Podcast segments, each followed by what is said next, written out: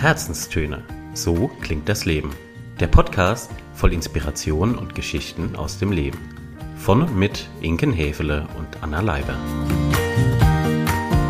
Wir sagen Hallo, herzlich willkommen da draußen und einen wunderschönen Sonntag. Entschuldigung. Wir begrüßen euch herzlich, nicht wahr? Ja. Ja, gut, ich gucke mal kurz wieder seriös übers Mikro. Wir begrüßen euch herzlich zum großen Finale unseres Themenmonats. Und heute hat die liebe Inken ein höchst spannendes, weil mir auch noch sehr rätselhaftes Thema im Gepäck. Schieß mal los, worum Ja, geht's denn? wir sprechen heute über den Flow. Ja, also es ist keine Methode, ist ein Zustand. Mhm. Erreicht man in unterschiedlichsten Situationen. Aber wir sprechen gleich im Detail drüber. Wir sprechen über Flow. Ja, ich, also intuitiv fallen mir zu dem Begriff Flow zwei Dinge ein. Ja. Zum einen eine Zeitschrift, die ich Ja.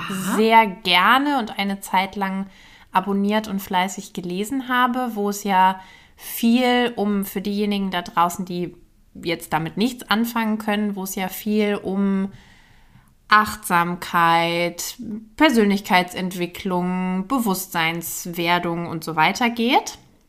Das ist der eine Impuls zu dem Begriff Flow.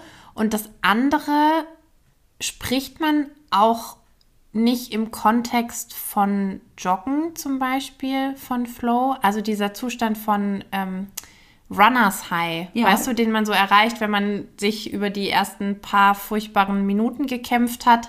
Das würde ich jetzt intuitiv auch als Flow bezeichnen. Absolut gute, gute Aspekte, die du da schon mal im Hinterkopf hast. Hervorragend.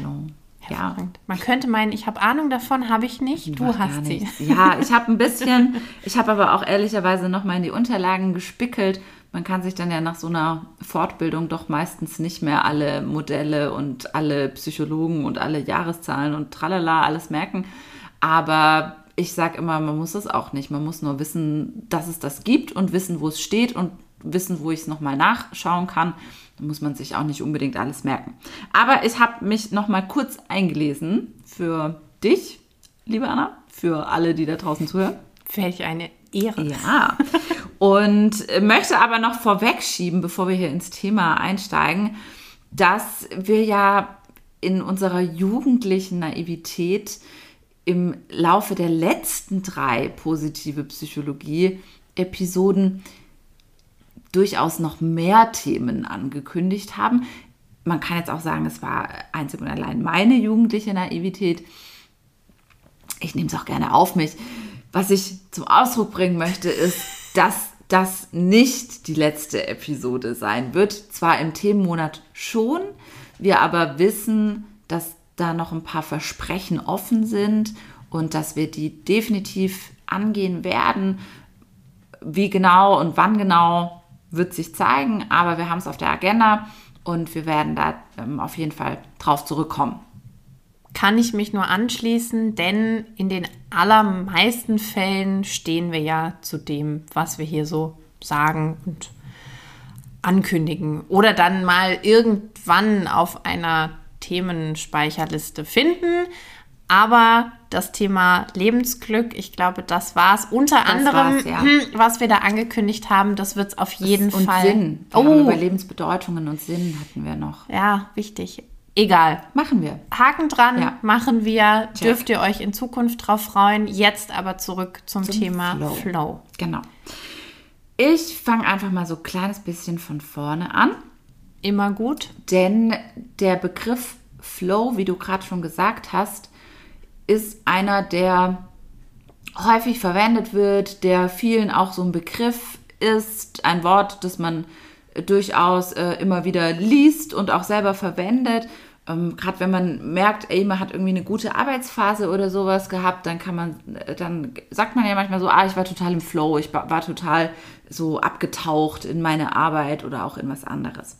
Und im Grunde genommen beschreibt das auch diesen Zustand schon ziemlich gut. Also wir müssen äh, hier wirklich nochmal ganz explizit dazu sagen, beim Flow handelt es sich nicht um eine Methode, sondern das ist ein Zustand ein mentaler Zustand, den wir erreichen können und der eben beforscht worden ist, auch schon viele, viele Jahre. Ähm, in den 50er Jahren wurde damit schon begonnen, aber eine Person, die den, diese Flow-Forschung eben sehr stark beeinflusst hat, das ist der ungarische Psychologe Mihai Csikszentmihalyi, den man völlig anders schreibt, aber wohl genau so ausspricht. Und der hat wirklich viel getan in dem Bereich. Der hat auch eben etwas beforscht, was sich als Flow-Korridor so in die Wissenschaft ähm, implementiert hat. Und dieser Flow-Korridor wiederum, das ist eben ein Modell, das inzwischen auch in der positiven Psychologie gelehrt wird. Es gibt noch andere Modelle und natürlich auch andere Psychologen, aber seine, seine Forschungsergebnisse sind die, ich sag mal, am weitesten bekannten und am weitesten verbreitet. Was hat es mit diesem Flow-Korridor, klingt ja auch schon wieder sehr spannend, mhm. genau auf sich? Genau. Also der Flow-Korridor beschreibt eben auf zwei unterschiedlichen Achsen, was gegeben sein muss, damit der Mensch in Flow-Zustand gerät. Mhm. Und der Flow-Zustand, den können wir uns so vorstellen, dass es ein Zustand der völligen Vertiefung ist. Also wir konzentrieren uns auf eine Tätigkeit, auf eine Sache so sehr, dass wir damit völlig verschmelzen und auch keine, es findet zu dem Zeitpunkt keine Reflexion statt. Also du bist Kilometer weit weg von der Metaebene, sondern du bist genau am anderen Ende der Metaebene. Du bist ein, eins mit dem, was du tust. Du bist nur du selbst in deiner Tätigkeit. Und das entsteht eben häufig bei Sport. Deshalb hast du auch diesen Jogging-Aspekt noch im Hinterkopf gehabt. Das entsteht aber auch beim Musizieren. Das entsteht, wenn ich künstlerisch tätig bin. Das entsteht, wenn ich mich in einen Text vertiefe, den ich gerade schreiben muss. Das entsteht, wenn ich meine Bachelor-Thesis äh, schreibe. Ja, also immer dann, wenn eben eine Beschäftigung vorhanden ist, die auf einem gewissen Level stattfindet. Und jetzt kommen wir nochmal zu diesem Flow-Korridor, denn dieser Flow-Korridor beschreibt im Grunde genommen dieses Level, das wir brauchen, und zwar bestehend aus der eigenen Fähigkeit und den Anforderungen der Aufgabe.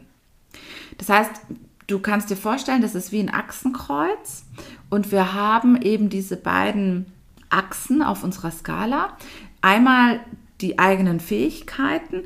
Und da haben wir die Herausforderung, dass wir, wenn wir in Flow kommen möchten, eine Tätigkeit brauchen, die uns weder langweilt noch überbeansprucht. Mhm. Also es darf nichts sein, was uns zu leicht von der Hand geht, weil unsere Fähigkeiten und Fertigkeiten das mit links erledigen.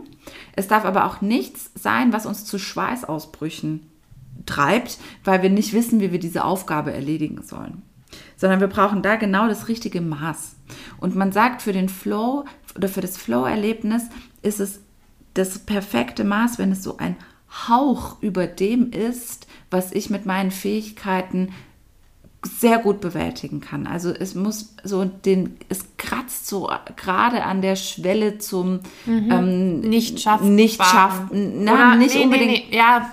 Nicht schaffbar ist es nicht. Es ist, es ist genau die Schwelle, in der du lernst, in der mhm. du entwickelst, in mhm. der du ähm, deine Komfortzone zwar verlässt, aber in, einer, in einem angenehmen Maße. Mhm. Genau. Das ist die eine Achse. Und die andere Achse ist eben die Anforderung, sprich, die Aufgabe muss so schwer oder herausfordernd eben sein, dass sie für dich diesen Anspruch, diese Beanspruchung mit bringt. Ja? Also wenn die Anforderung der Aufgabe zu weit unten ist und deine Fähigkeiten das eben ausgleichen, kommst du nicht in den Flow-Korridor, weil du dich langweilst. Wenn die Anforderungen der Aufgabe aber zu hoch gestellt sind und deine Fähigkeiten das nicht bewältigen können, dann kommst du in den Stresskorridor. Und wenn eben beide Skalen auf einer guten, einem guten Mittel sind, dann sprechen wir eben von diesem sogenannten Flow-Korridor, der da entsteht.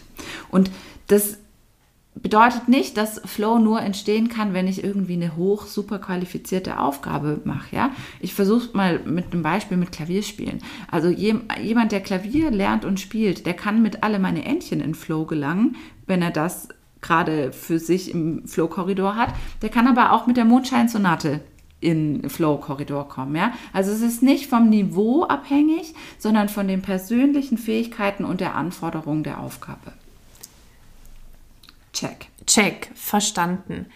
Heißt gleichzeitig, ich kann in dieses Flow-Erlebnis mein Leben lang und in jedweder Situation gelangen, wo diese Parameter gegeben sind. Gegeben sind. Richtig. Also mhm. es gibt ein paar Sachen, da hat man das, die begünstigen Flow, sag ich mal. Das merken wir vor allem dann, wenn wir mit Stärken arbeiten. Also die Tätigkeiten, in denen du deine Signaturstärken zum Einsatz bringst, die sind prädestiniert für Flow erleben. Alles, was du gerne tust, wo du aufblühst, die dir, wo du am liebsten gar nicht aufhören willst, ja, wo du so richtig eintauchen kannst. Das sind alles Aufgaben, die mit einer hohen Wahrscheinlichkeit dich in ein Flow-Erlebnis bringen. Jetzt hast du vorhin ja auch schon gesagt, dass dieser Flow-Zustand und dieses Erleben erforscht wurde. Ja.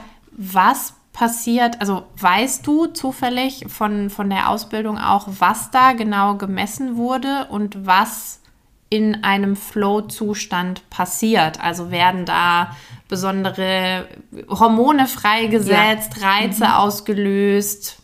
Genau. Was passiert? Also was jetzt genau neurobiologisch passiert, kann ich nicht erklären. Mhm. Aber wir wissen, dass bei dem oder im Zustand von Flow wir eine ganz hohe Konzentration und Aufmerksamkeit haben und mhm. die eben gebündelt auf eine Sache stattfindet.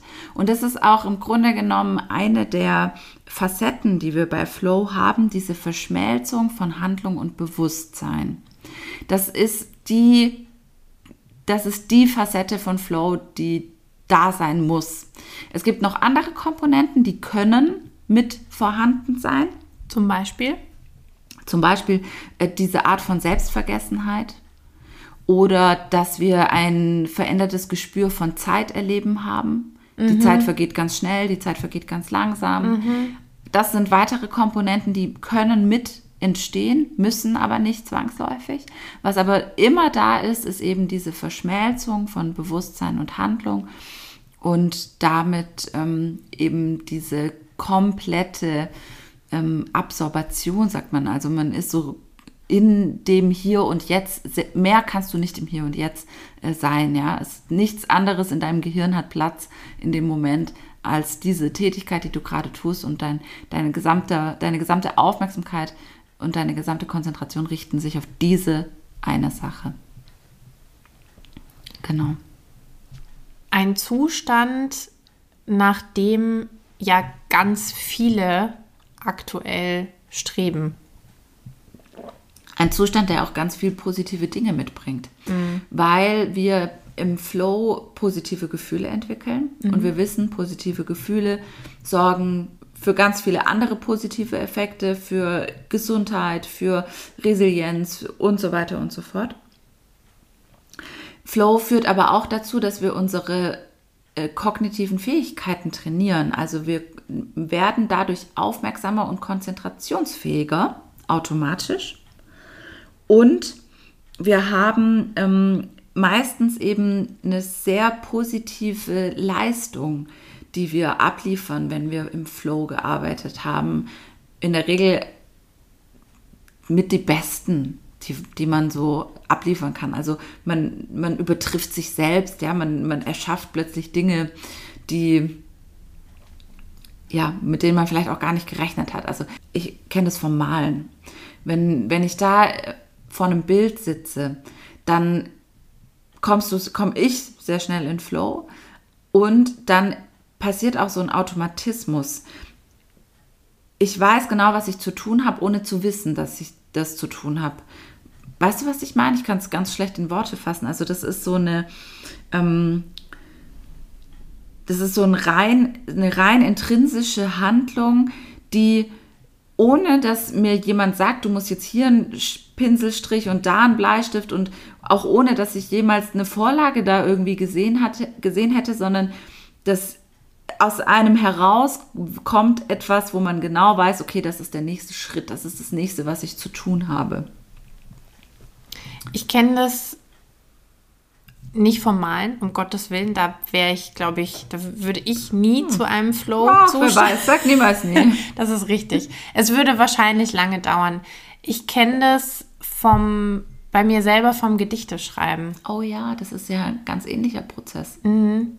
Du erschaffst etwas. Ja. Du mit Wort, ich mit Farbe. Genau, ich mit Wort, du mit Farbe. Und da ist es ganz häufig auch so, dass ich also das geht in Sekunden schneller mhm. und dann sprudelt es aber mhm. auch. Also ich weiß bei anderen, die machen sich dann 10.000 Gedanken, wie sollte das jetzt aufgebaut sein und was für Wörter packe ich da rein. Und bei mir ist es meistens in der Vergangenheit so gewesen, ich habe das in einem Guss runtergeschrieben und dann und war aber gut, genau, und fertig. Und dann ja. war aber auch gut. Schön.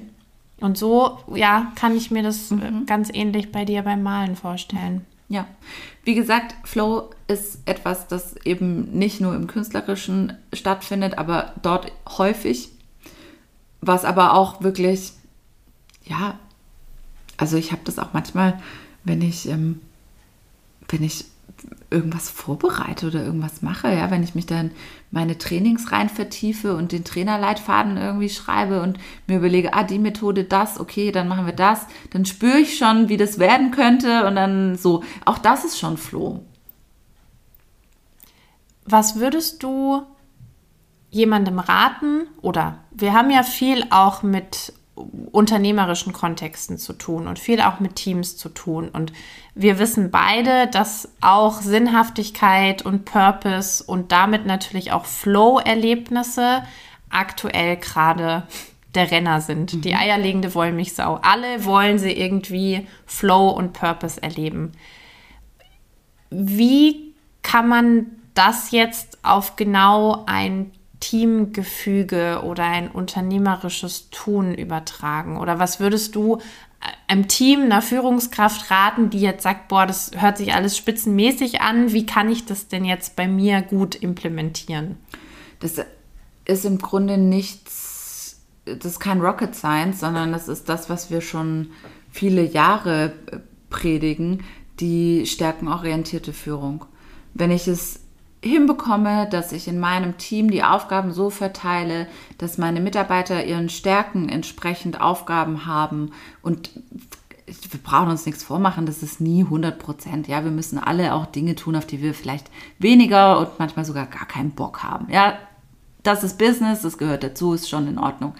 Wenn ich es aber trotzdem hinbekomme, dass zumindest ein Teil des Tätigkeitsgebietes meiner Mitarbeiter und natürlich auch meines eigenen Tätigkeitsgebietes eines ist, in dem ich meine Signaturstärken voll zum Einsatz bringen kann, wo ich auch genau diesen Flow-Korridor mit meinen Fähigkeiten und den Anforderungen, also nicht nur ähm, nicht nur fördern, sondern auch eben fordern. Also auch Mitarbeiter in Situationen lupfen, in die sie vielleicht noch so einen kleinen Schubs brauchen, um über ihren Schatten zu springen und sie so in ihren Flow-Korridor so ein kleines bisschen ähm, zu pushen, sage ich mal.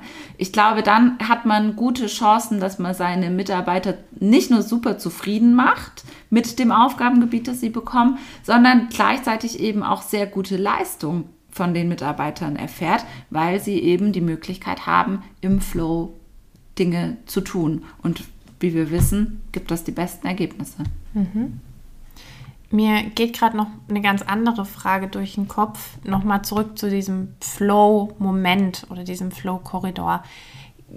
Gibt es Pi mal Daumen eine Angabe, wie lang sowas sein kann oder anhalten kann? Also gibt es Menschen, die stundenlang im Flow sind oder sagt man, nee, irgendwann nimmt es automatisch ab? Sind es immer nur ganz kurze Episoden? Hat da die Forschung irgendwas zu rausgefunden? Das hat die bestimmt. Ich habe die aber nicht parat.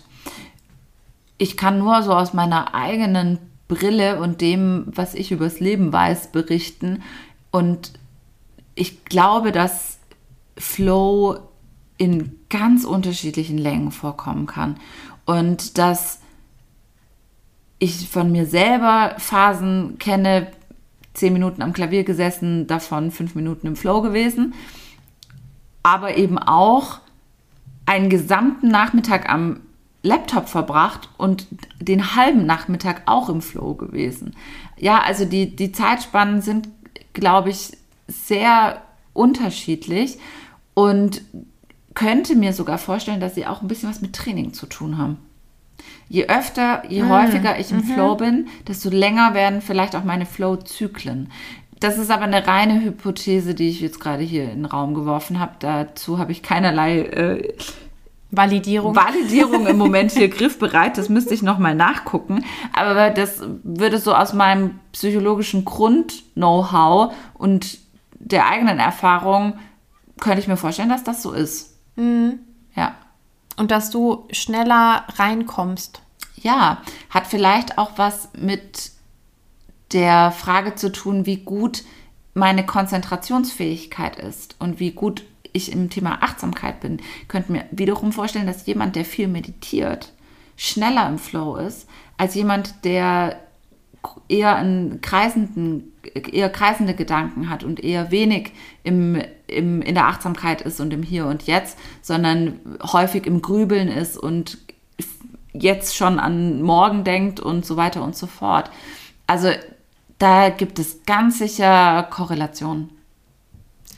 Wo, wo du es gerade sagst, mir ging es nämlich vorhin durch den Kopf, als du auch Flow beschrieben hast.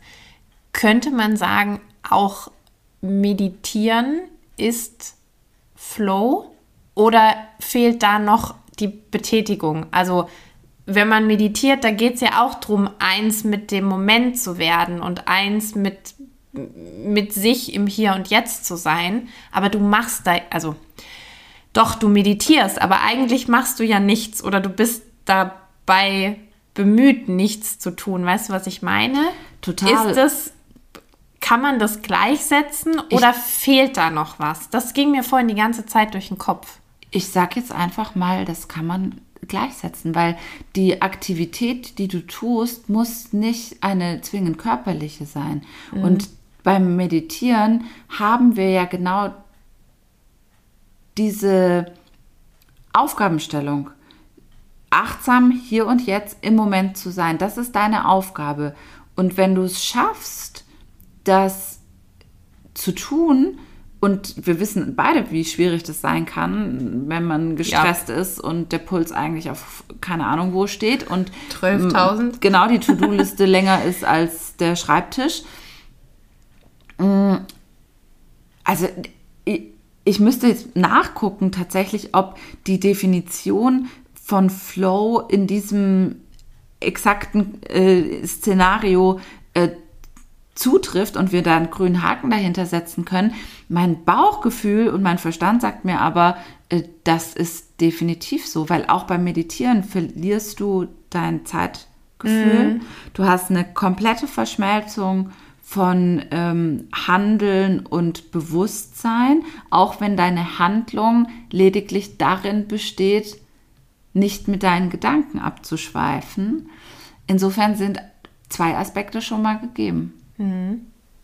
Ja, Also nichts wie auf die Meditationskissen. auf die Meditationskissen, Birne ausschalten und rein ins Flow-Erlebnis. Ja. Es kann so einfach sein. Meine Güte, wie Natürlich. oft kommen wir zu der Erkenntnis, es kann alles so einfach sein. Ja. Gibt es noch was zum Thema Flow, was du den unseren lieben Hörerinnen und Hörern da draußen mitgeben möchtest? Noch was, wo man ja. weiter lesen kann, sich sch schlauer Fall. machen kann, Ja. als man es jetzt schon durch uns ist? Definitiv. Also es gibt einen wunderbaren TED-Talk von besagtem Mihai Csikszentmihalyi. Gesundheit. Danke.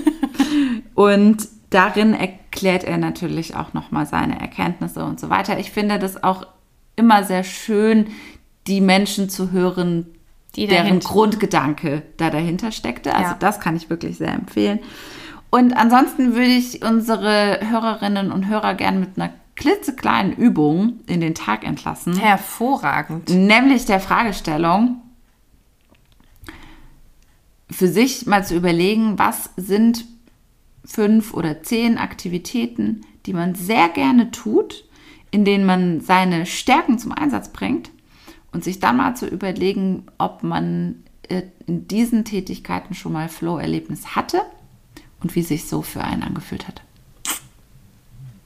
Gut. Gut. Schöne Hausaufgabe. Gell? Wir wollen es ja nie Hausaufgabe nennen.